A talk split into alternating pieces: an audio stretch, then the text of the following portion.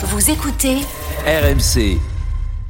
Je me tourne vers Manu Le Chypre, le Chypre d'affaires. On va parler de nos, nos salaires. Première préoccupation des Français selon le nouveau baromètre du syndicat UNSA. Oui, nouveau baromètre euh, UNSA Cluster 17 qui sera désormais publié chaque mois. Alors si on résume, les Français ont quand même l'impression de faire un travail utile, ils sont plutôt motivés, mais ils sont pessimistes sur leurs perspectives de carrière et découragés par leurs évolutions de salaire. 83% d'entre eux se disent mal payés. Et pourtant, les salaires ont augmenté même plus vite que l'inflation l'année dernière. hein. Et oui, c'est ce que nous dit la DARES, 3,8% en moyenne en 2023 contre 3,3% euh, d'inflation. Et en plus, le chiffre de la DARES ne prend pas en compte euh, les primes, les heures supplémentaires, uniquement les salaires. Donc, si on intégrait tout ça, on serait plutôt plus proche de 4,5%. C'est dans l'industrie que la hausse a été euh, la plus sensible, dans la construction qu'elle a été la plus faible.